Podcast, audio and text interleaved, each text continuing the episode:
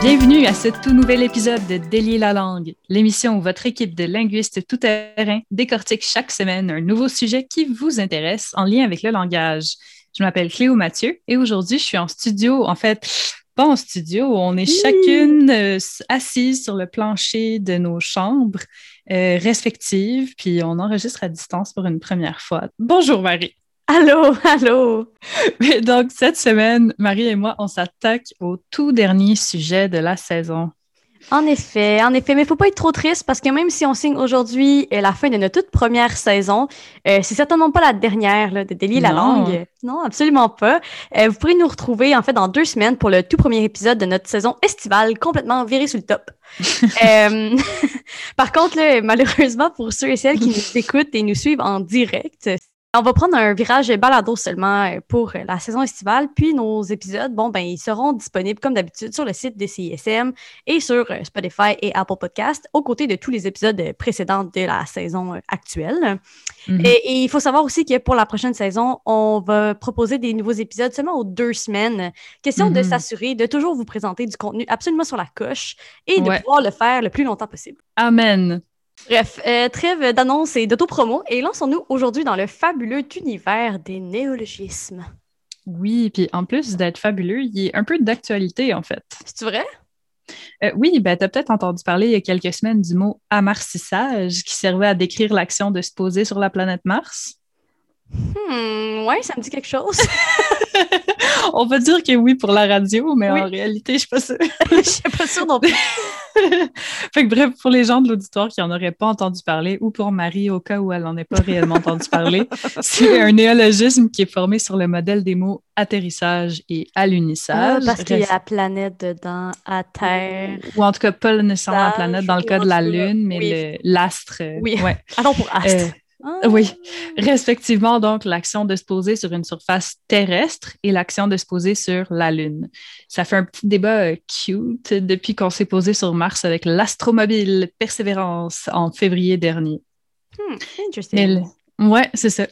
Mais euh, là, j'ai mis la charrue devant les bœufs en vous lançant tout de suite euh, un néologisme astronautique et même deux avec astromobile, qui a l'air d'être quelque chose qui sort de, de l'univers de Batman. Mais euh, si on revient à la base, Marie, peux-tu nous expliquer c'est quoi un néologisme? Ben oui, c'est ça. Calme-toi, Cléo, calme-toi. Il faut commencer par le commencement.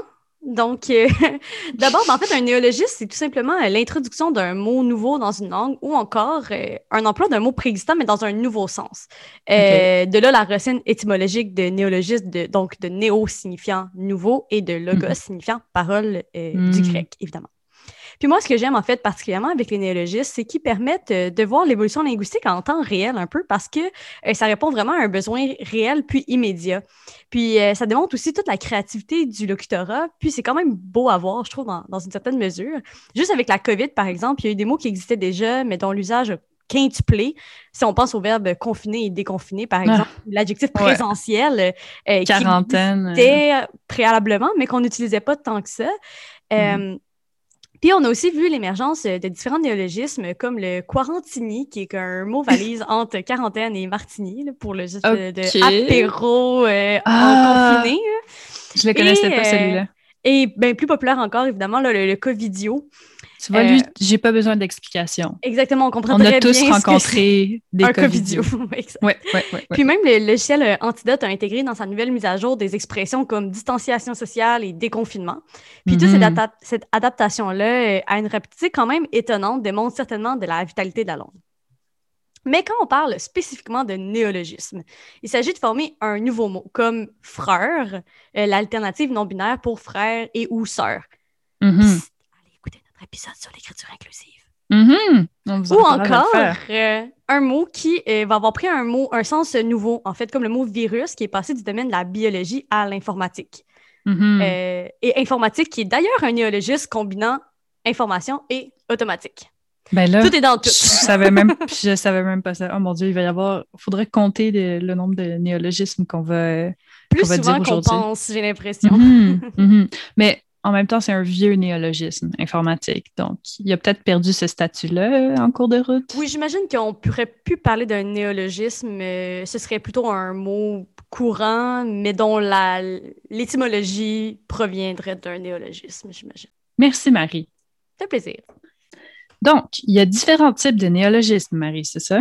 Absolument. Ben, en fait, on parle plutôt de procédé de création néologique qui va faire appel aux ressources morphologiques de la langue. Euh, d'abord, on a le processus de dérivation qui consiste à, you know, dériver hein, un mot de son sens initial par l'ajout euh, d'un préfixe ou d'un suffixe. Par exemple, le mot chargé auquel on a ajouté le préfixe télé signifiant à distance pour former le néologisme télécharger. Aussi, un autre processus qui est mon préféré d'ailleurs, c'est celui du télescopage, ou mieux connu sous le nom de euh, mot valise.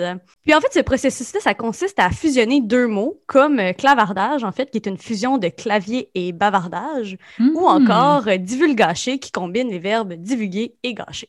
Bon, évidemment, là, euh, l'OQLF s'est avéré assez créatif là, avec les mots valises. Certains plaisants aux Québécois et Québécoises, plus que d'autres. Hein. Il y en a qui, ont, un peu mauvaise presse. Bon, puis parmi euh, les procédés de création néologique, il y a également euh, l'abrègement qui permet de créer des nouveaux mots à partir de mots déjà existants en réduisant ces derniers à une expression plus courte. Par exemple, si, par exemple, ben moi, je... prof?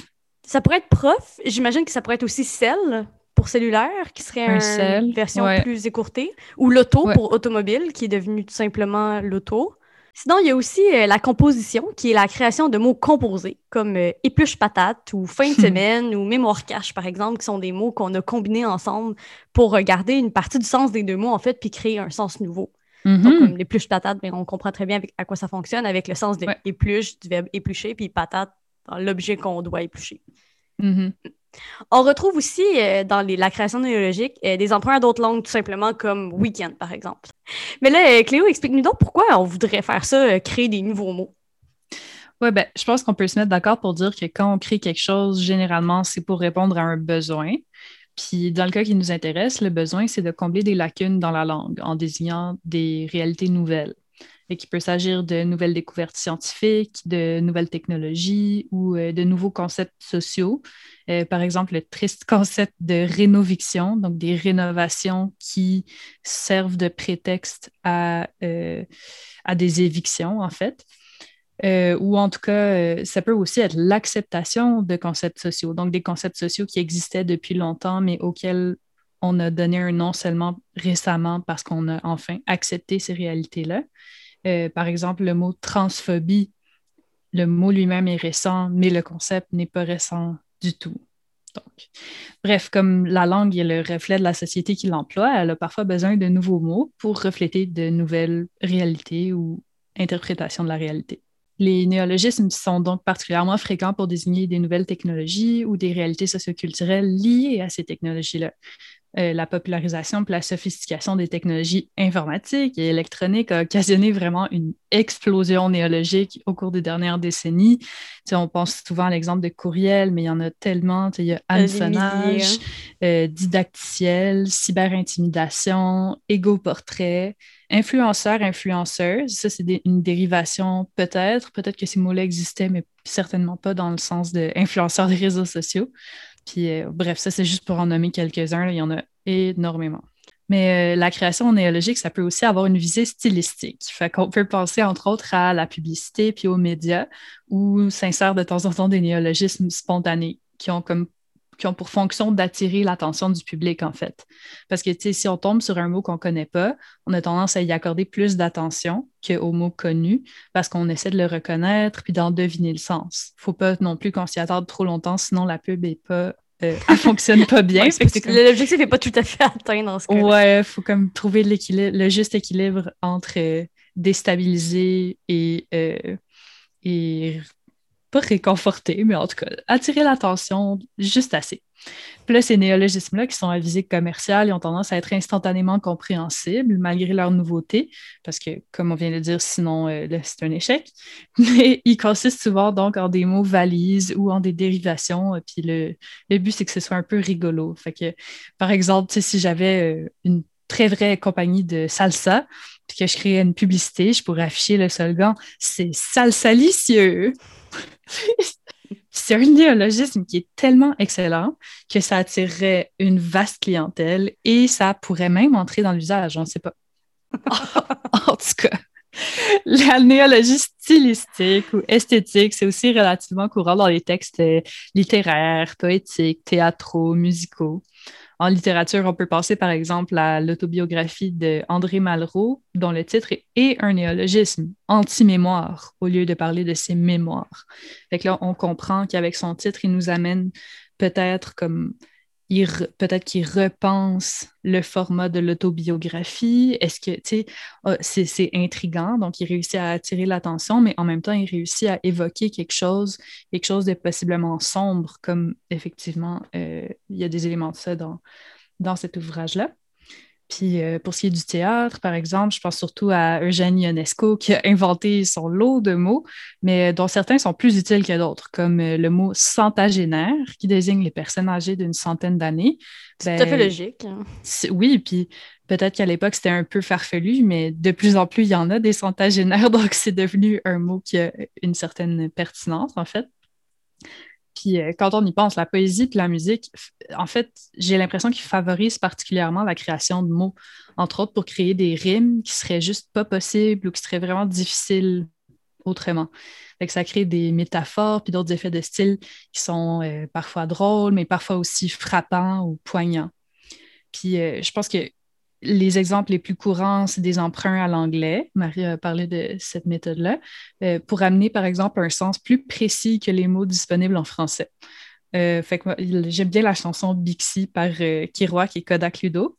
Puis, eux, un, néologisme qui serait un emprunt à l'anglais, ce serait ride, dans, parce que j'ai ride toute la journée, ou sur mon Bixi, je ride bien, on dirait que je danse. Fait que là, le verbe rider un sens différent de faire du vélo, qui est très, très neutre, se balader à vélo, qui est comme poétique petite fleur, c'est pas tout à fait ça. Puis ce serait un peu plus proche peut-être de foncer à vélo, mais tu sais, foncer à vélo, c'est pas quelque chose de courant, alors que rider, on comprend, on comprend qu'il se promène, on comprend qu'il y a comme ça, ça, a un sens qui est plus complet en fait. Mhm, il y a comme des nuances qu'on n'a pas nécessairement ou qu'on n'est pas capable d'avoir un équivalent exact. En fait. Ouais, c'est ça. C'est ça. Exact. Puis en plus, évidemment, le mot est beaucoup plus court, fait que c'est beaucoup plus pratique dans une chanson. Tu sais, pas euh, à faire autant de place. Euh, oui, c'est ça. Oui, c'est ça, exact. Fait que les néologismes de ce type-là n'entrent pas nécessairement dans les dictionnaires ou même dans l'usage. Euh, sont souvent conçus dans une perspective éphémère, mais comme on l'a vu avec euh, l'exemple de Ionesco, des fois, ça finit par trouver son utilité. Oui, absolument. Puis si euh, un de ces néologismes-là qui, qui entre dans le langage courant de certains groupes, ben c'est un peu comme un hasard ou un effet de mode, en tout cas. Comme, je parlais des, termes associés à la COVID euh, que, je mentionnais tantôt, ben probablement qu'une fois que cette pandémie-là va être terminée, ça, si elle peut bien se finir un jour. On croise ben, les doigts. Oui, c'est ça. Ben, plusieurs de ces mots-là auront juste vraiment raison d'être. Je veux dire, pourquoi on utiliserait Covidio en dehors du contexte de cette pandémie spécifique-là? Hmm. Je, je vois vraiment pas comment c'est un terme qui pourrait survivre, sans parler, par exemple, de ces pauvres cafés Internet, là. Quel mot rendu désuet. Mais dis-moi, Cléo, est-ce qu'il y aurait euh, d'autres raisons de vouloir créer des mots? Oui, ben, les, néologismes peuvent aussi servir à remplacer des mots qui ont une connotation négative, qui freinent leur usage. Euh, je pense à des mots qui sont considérés comme inacceptables aujourd'hui, par exemple le mot en haine dont le néologisme remplaçant, ce serait noir. Ce n'était pas noir qui était en utilisation au début, il y a une cinquantaine, soixantaine d'années, mm-hmm. euh, ou même mot en N qu'on utilise de façon autonomique. Donc, quand je dis le mot en N, on sait clairement à quoi tu fais référence sans le On sait à quoi je fais référence, mais c'est devenu comme ça en soi, c'est un, un, néologisme. c'est intéressant. Oui. Puis il y a aussi euh, des mots comme le nom féminin mère, M-A-I-R-E, qui au Québec a été remplacé par mairesse. Euh, puis là, on a un, cas de dérivation, en fait, parce que, euh, vous le savez peut-être, le mot mairesse existait déjà en français, mais dans le sens de la femme du maire et non dans le sens de femme à la tête de la mairie. Ben, C'était le cas avec beaucoup des, euh, des titres, en fait. Euh, si, on, euh, si on pensait à boulanger, boulangère, boulangère, c'était aussi mm-hmm. la femme du boulanger. ou C'était souvent ça, quand on avait la féminisation d'un titre, c'était en fait, c'était pas le titre lui-même, c'était la femme de l'homme de qui, qui occupe ce, poste-là. Oui, quand, quand il y avait un, un tel, un tel nom qui existait à la forme féminine, des fois. Oui, oui, oui, évidemment. Ouais. Mm. Puis sinon, ben, la Banque de dépannage linguistique de l'OQLF peut recourir à la création néologique par souci d'économie. Euh, je l'ai mentionné un petit peu avec Ride dans la chanson Bixi. C'est pour éviter d'employer une expression qui a plusieurs mots pour désigner la réalité en question, c'est-à-dire une périphrase. Donc, juste c'est long, ça ne nous tente pas. Alors, on va utiliser un néologisme, peut-être créé on the spot ou peut-être qu'on a déjà entendu euh, utiliser autour de nous. D'ailleurs, je ne sais pas si tu savais, Marie, qu'il existe un dictionnaire qui définit juste des néologismes qui sont liés au tracas du quotidien. Non, je savais pas. Ouais. C'est très spécifique comme euh, Très, très, très spécifique. Mais j'imagine que, comme les néologismes eux-mêmes, ça doit répondre à un besoin, j'imagine. Ouais, le besoin d'avoir un livre à lire aux toilettes, j'ai l'impression. ouais, mais en même temps, l'affaire, c'est que t'as bien beau conseiller des mots comme ça dans un dictionnaire. Là, je veux dire, c'est l'usage quand même, au final. Puis s'il y a personne qui connaît ces mots-là, comment est-ce qu'on peut... Je pense que le but, c'était plus d'être rigolo ah. qu'autre chose. Ouais. Ah. Fait que, par exemple, il y avait euh, pas de mots pour le fait d'offrir un cadeau avec l'étiquette de prix encore dessus. ok, je, euh, le genre. le genre de tracas du quotidien, ouais, ça. Les first world problems. Oui, c'est ça, du quotidien. je vis ça chaque jour. ouais. Ou euh, pour le fait de répondre au dentiste quand il y a ses doigts dans votre bouche. Ou encore, ouais. le fait de sortir souriant de chez le coiffeur tout en se sentant profondément effondré en raison d'une coupe insatisfaisante. C'est tellement spécifique. Mais en même temps, on est tous capables de... Ah, on peut se l'imaginer. Oui, exact. Puis je sais exactement à quel moment je me suis sentie de cette façon-là. Dans ma vie, on est tous capables de, de relate à, à, ce genre d'événement-là. De... Exact. Fait que si vous en voulez plus, euh, je vous invite à, consulter le baleinier, B-A-L-E-I-N-I. E accent aigu. Euh, il est arrivé à la rescousse avec une tralée de néologismes. Là. Il y en a 454 euh, de ce style-là pour être plus précise. Puis de quoi ces mots-là ont l'air, ils n'ont pas des racines étymologiques. C'est vraiment complètement farfelu. alors, par exemple, saspigoule, ça désigne la découverte tardive d'un bout de verdure coincé entre vos dents. La découverte tardive. C'est pas juste le fait d'avoir. Attends, d'un bout de verdure. Ça peut pas être genre une carotte. Il faut hmm. que ce soit un épinard, de la laitue du brocoli. Ou, du brocoli. Hmm. Ouais. ou alors euh, un mot problématique en partant parce que je sais pas comment il se prononce en français, mais XU fait qu'est-ce que c'est? Xu. D'emblée, j'aurais prononcé ça XU. Ouais, ok, allons-y pour XU. Alors, ça désigne un objet bien rangé, mais on ne sait pas où. Mais c'est dommage étrange comme façon. Je veux dire, le but du néologisme aussi, c'est qu'on puisse comprendre, tu sais, comme les plus patates, il n'y a pas d'ambiguïté à savoir à quoi est-ce que cet objet-là sert. La saspigoule, il faut quand même le savoir. Mais ça n'a clairement pas été créé par évidemment. des lexicographes, tu sais. Mais bref, euh, le slogan du dictionnaire, c'est tous ces tracas sont universels et pourtant il n'existe pas de mots pour les nommer. Puis ça résume accidentellement bien pourquoi on invente des nouveaux mots parce qu'on considère qu'on en a besoin. Fait qu'évidemment, dans le cas du baleinier, on ne peut pas nécessairement parler de besoin, euh, mais on pourrait toujours dire que l'idée de besoin est relative. Effectivement, ça c'est sûr. Mais bref, il y a donc des néologismes objectifs qui ont un but concret et qui s'intègrent dans le langage courant. Puis il y a aussi des néologismes subjectifs qui ont plutôt un but euh, stylistique, littéraire, poétique ou euh, publicitaire. Hmm, oui, je comprends. Mais dans le fond, les néologismes, c'est pas juste des mots créés par l'OQLF. Ça peut aussi être des mots créés par euh, Ginette dans son salon chez elle. Mettons. Mettons, par exemple. ben oui, en quelque sorte. C'est juste qu'il ne va pas s'agir de néologisme avec le même statut. Fait qu'on parle de néologie formelle quand il est question de mots entérinés par des institutions comme l'OQLF, que tu viens de mentionner, ou euh, l'Académie française. Bien sûr! Aussi créative que l'OQLF.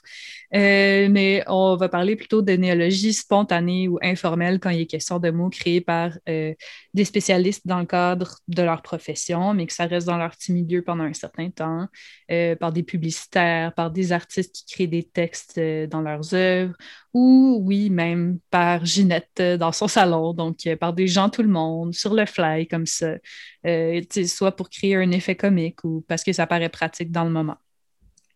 Euh, d'ailleurs, Marie, je parle de néologie formelle. Est-ce que tu peux expliquer comment ça marche, la création formelle de néologisme? C'est qui qui, s'occupe de ça? Bien, évidemment, là, c'est souvent l'usage au final qui, qui gagne là, quand il est question de savoir quel mot va être introduit véritablement dans, dans la langue quotidienne des gens. Euh, cela dit, au Québec, c'est vraiment à l'OQLF qui revient la tâche de proposer des néologismes. Donc, tant quand on réalise qu'il y a un mot qui émerge souvent euh, de l'anglais, on va tenter de proposer une version francophone. Puis avant que le mot soit trop courant, comme ça, ça donne accès tout de suite à une alternative. Mm va recevoir des suggestions parfois du public, mais il propose aussi même des concours, notamment dans les écoles, pour trouver des alternatives à des expressions anglaises comme euh, l'année passée, je me rappelle, j'avais eu le courriel parce que je suis enseignante.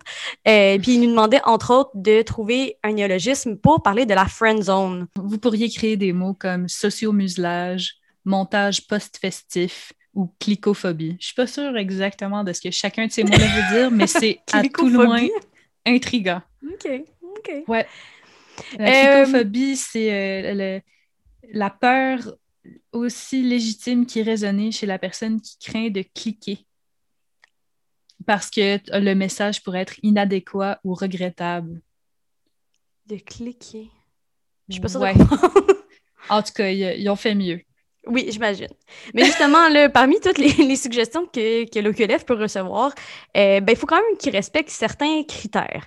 Donc, dans les outils de l'Office, ben, il y a différents critères d'acceptabilité d'un mot, euh, d'un terme ou d'une expression. Là, euh, notamment, euh, l'appartenance au français standard tel qu'il est employé au Québec. Donc, ça doit faire partie des. Il doit se baser sur des mots qui font partie de l'usage qu'on a ici. Aussi, il doit mhm. avoir une conformité au système linguistique du français du point de vue morphologique, syntaxique, orthographique et sémantique.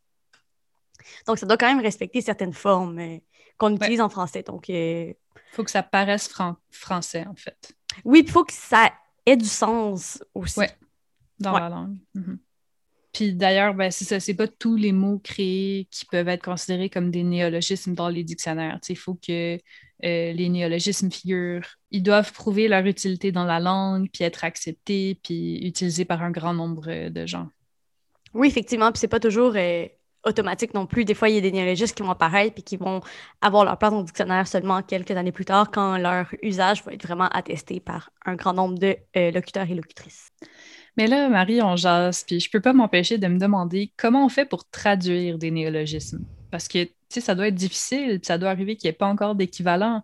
Par exemple, tu sais, le maudit leadership que j'aimerais donc pouvoir dire en français au lieu d'utiliser un emprunt qui est très, très clairement anglais.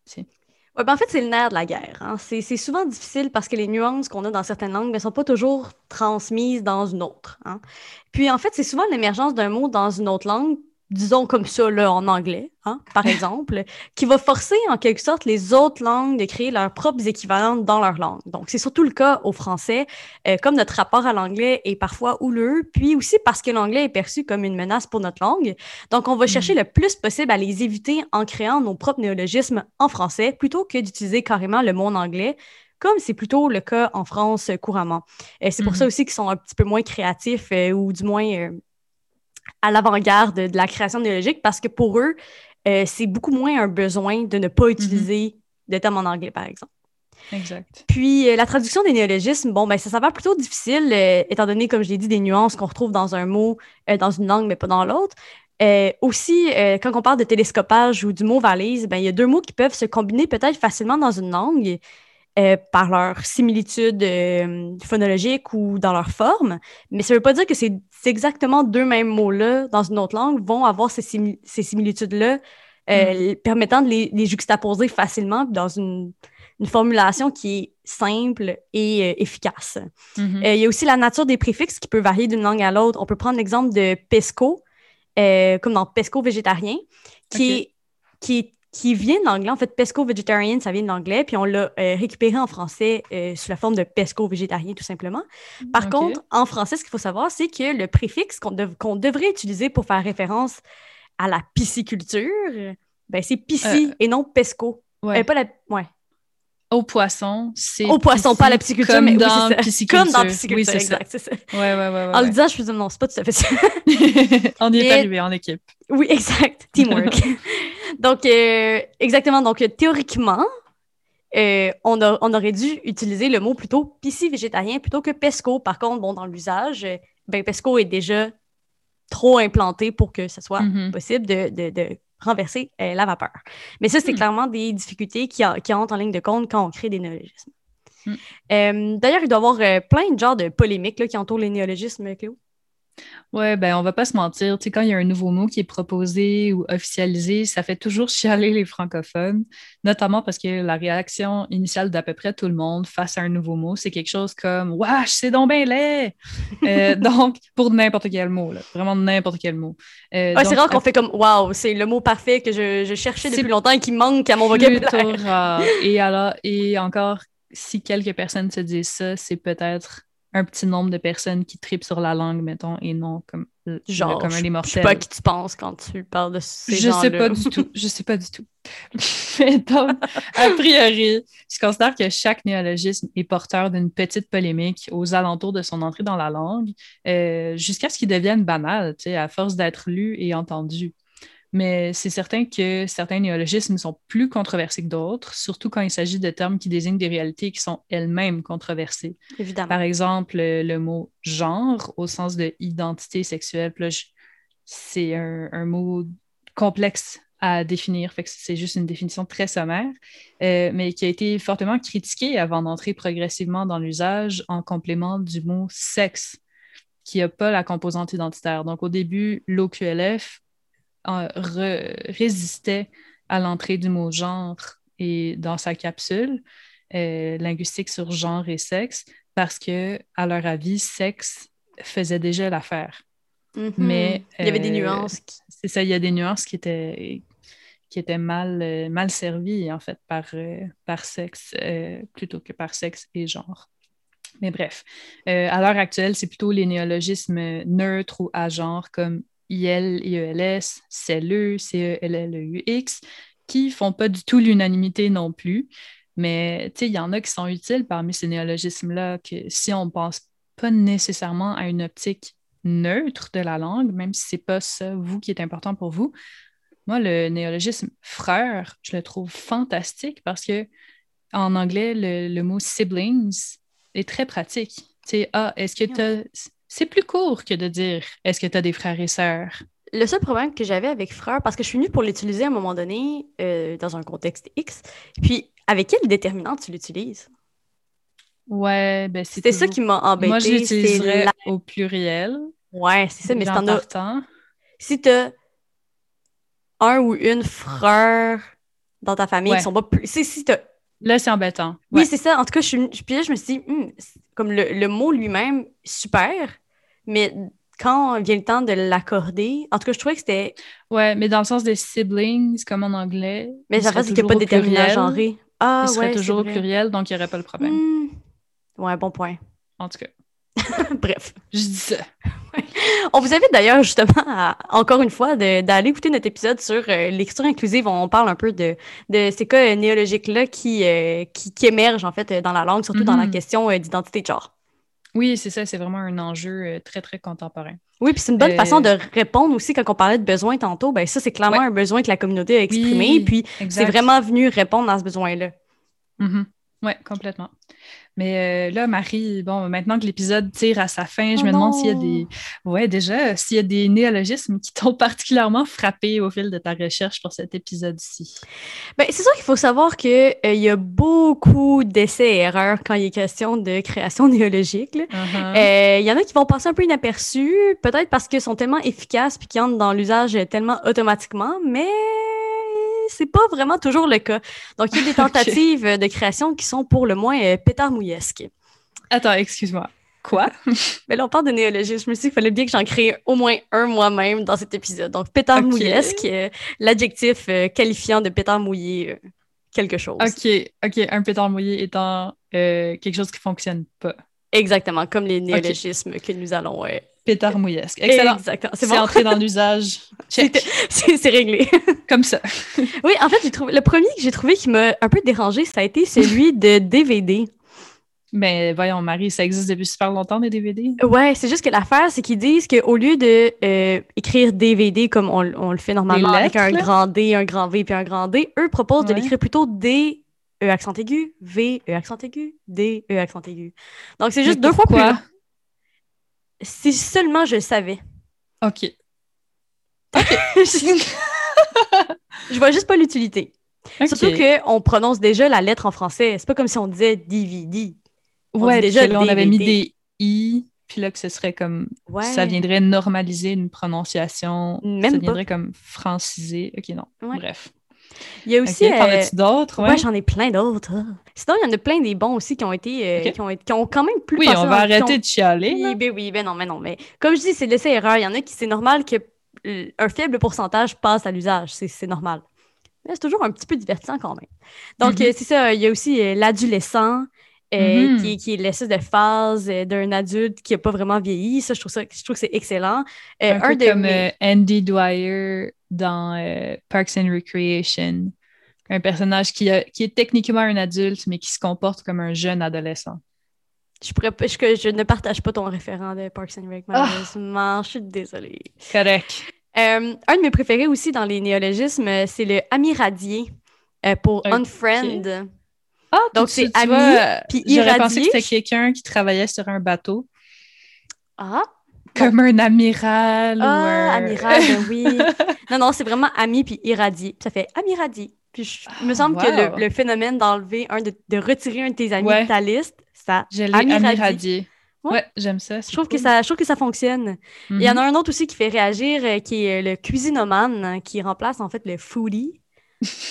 Puis euh, en fait. Euh, ça marche pas. Ben, moi, Ça marche pas pour dire foodie parce que cuisinoman, pour moi, c'est quelqu'un qui, fait l'action de cuisiner et qui est maniaque de cuisine. Exact. On en avait discuté d'ailleurs il y a genre un an de ça, euh, en chialant ah. contre Cuisinaman. Tu te souviens?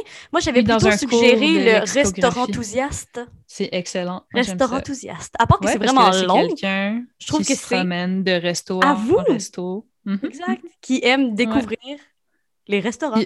Et, qui aime peut-être. Enthousiaste à propos de ça. Prendre euh, un cocktail quand il va là-bas, qui est un autre néologisme. Donc, oui, au lieu d'écrire cocktail à euh, l'anglaise avec un C-O-C-K-T-A-I-L, c'est euh, coque comme la coque d'un bateau suivi de tel, T-E-L. Oui, mais moi, je trouve que ça m'oblige à le prononcer cocktail. Je sais, moi aussi, ça me, c'est comme ça que ça me fait sentir. Je me sens contrainte, mais je m'y suis habituée. tu vois, c'est un cas, comme ce que je disais tantôt au début, je le détestais parce qu'il était nouveau. Mhm. Puis à force de le voir, ben, il me On s'habitue, puis ça. Oui, exact. Mhm. Entièrement d'accord. Puis toi, Cléo, est-ce que tu as découvert euh, un fait cocasse ou intéressant à propos des néologismes? Bien, pas exactement à propos des néologismes, mais à propos du mot néologisme. Hmm, j'ai ah appris, uh-huh, j'ai appris qu'il y avait une autre signification que celle qu'on vient d'explorer pendant euh, toute l'émission. Euh, est-ce que tu savais, Marie, en fait, qu'il existe une condition psychiatrique qui s'appelle le néologisme ou la néologie? Hmm, non. Qu'est-ce que ça. je me suis dit, mais c'est extraordinaire, qu'est-ce que ça peut être? Euh, fait que c'est la création par le patient d'un mot nouveau qui ne fonctionne pas dans l'échange linguistique qui, ou qui parvient pas à fonctionner dans le langage commun, ou l'utilisation d'un mot habituel avec une signification détournée euh, qui n'est pas partagée par l'interlocuteur, dans le fond. Ça, c'est une hmm. définition euh, par un psychiatre euh, Snell ou Schnell, ça date du 19e siècle. Oh, ouais, c'est vraiment intéressant. Oui, tu sais, il y, a plusieurs conditions euh, neurologiques qui font, qui affectent le langage, qui, occasionnent des troubles du langage. Puis, euh, Mais ça ben, fait penser un peu aux gens qui, euh, qui font des. Je me rappelle jamais de l'ordre ACV ou ABC. En tout cas, tu sais, qu'avant de, de, de, faire une crise, qu'ils vont avoir, ils vont parler, ouais, mais qu'ils ne se rendront pas nécessairement compte qu'ils vont dire des choses ou en tout cas, ça n'aura pas vraiment de sens ou que c'est pas des vrais mots, ou en tout cas, puis ça me fait penser un peu à ça. ouais, c'est ça, c'est mm-hmm. intéressant. Je savais pas que ça s'appelait les néologismes. Ouais. Malheureusement, c'est déjà tout pour aujourd'hui. Mm-hmm. Euh, puis c'est pas tout pour aujourd'hui, non. C'est tout pour toute notre première saison. Félicitations, Cléo, bravo! Félicitations à David qui est absent. Oui, ben oui, félicitations à David aussi. On est très contents. Euh, mais, et content et contente. Euh, mm-hmm. Merci de nous avoir accompagnés dans, euh, dans ce projet dans lequel on a eu beaucoup, beaucoup de plaisir. Et merci de nous écouter parler de ce qui nous passionne parce que ma mère est bien, bien, bien tannée de m'entendre parler de linguistique. mais heureusement, c'est pas fini. On se retrouve très bientôt pour notre saison estivale. Puis on espère que vous allez rester des nôtres. On vous invite aussi à consulter notre page Facebook ou notre compte Instagram en entrant Délier la langue dans la barre de recherche. Et pour écouter nos anciens épisodes, vous pouvez vous rendre sur Spotify, Apple Podcast ou encore sur CISM893.ca. Et on vous rappelle qu'à partir de maintenant, pour la saison estivale, nos épisodes sortiront aux deux semaines seulement et uniquement en version balado, mais mm-hmm. traiteront toujours de sujets aussi fascinants que ceux que nous avons déjà abordés. Et on vous invite donc à rester des nôtres pour cette prochaine saison également. Oui. Salut! Bye les!